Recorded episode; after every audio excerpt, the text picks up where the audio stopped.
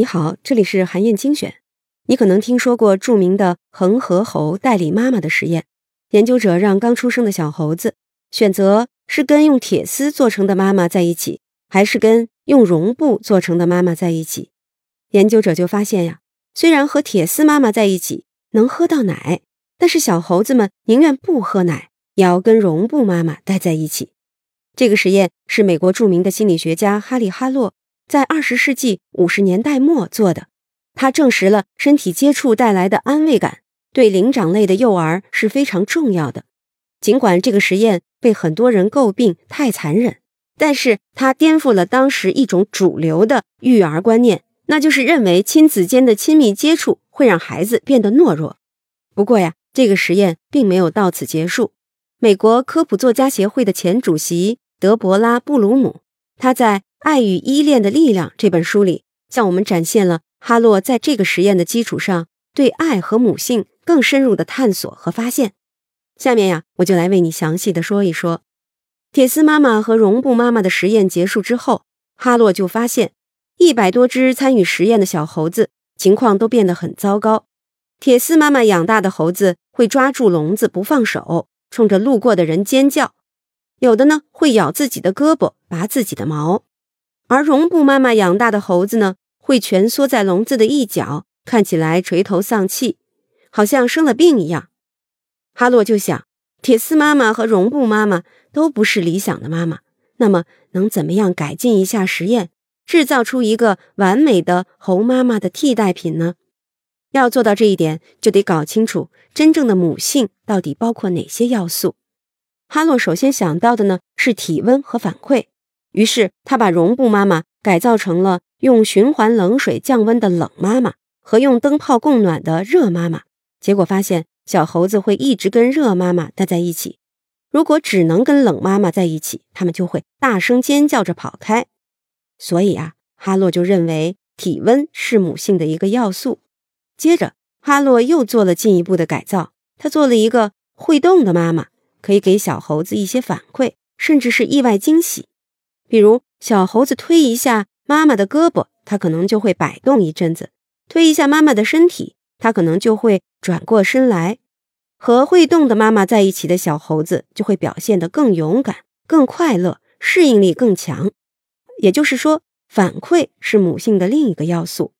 那么，是不是说，只要做出一个带着温暖体温、有动作反馈的代理妈妈，就能满足小猴子的所有生长需要了呢？哈洛就进一步的观察到，活生生的猴妈妈呢，还会做一件很重要的事儿，那就是等小猴子长到大约三四个月的时候，也就是相当于人类两岁的时候，猴妈妈会开始有意识的让小猴子离开自己的怀抱，把它推向其他的猴子。这是一个很微妙的时刻，需要选择正确的时机，并且呢，配合着一些小步骤。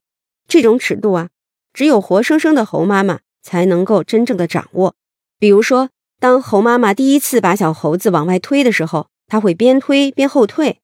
这时候，小猴子会使劲的叫唤，反而向妈妈这边依偎的更紧了。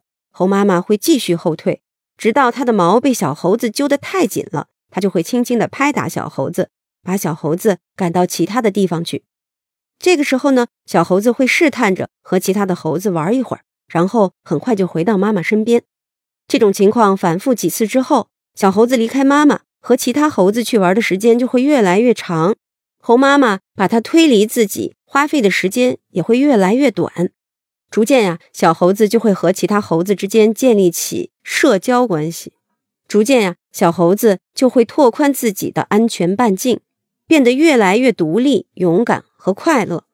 正是最后的这个发现呀，让哈洛放弃了再进一步改造代理妈妈的想法，因为他意识到从铁丝妈妈。到绒布妈妈，再到热妈妈，甚至是会动的妈妈。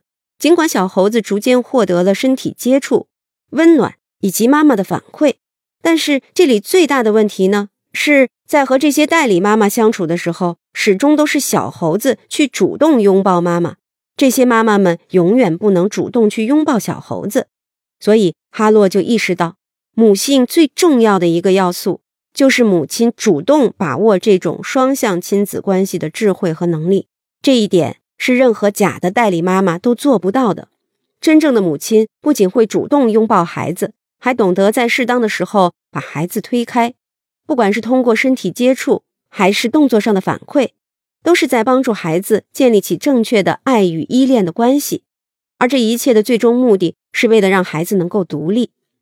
只有让孩子融入到社会网络里，才是最健康的成长方式。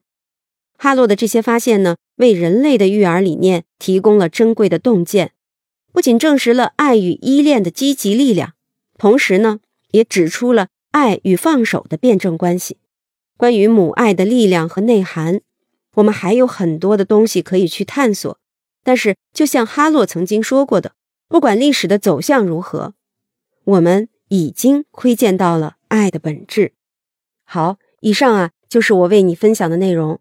我在阅读资料里为你准备了本期音频的金句卡片，欢迎你保存和转发，更欢迎你在评论区留言分享你的精彩观点。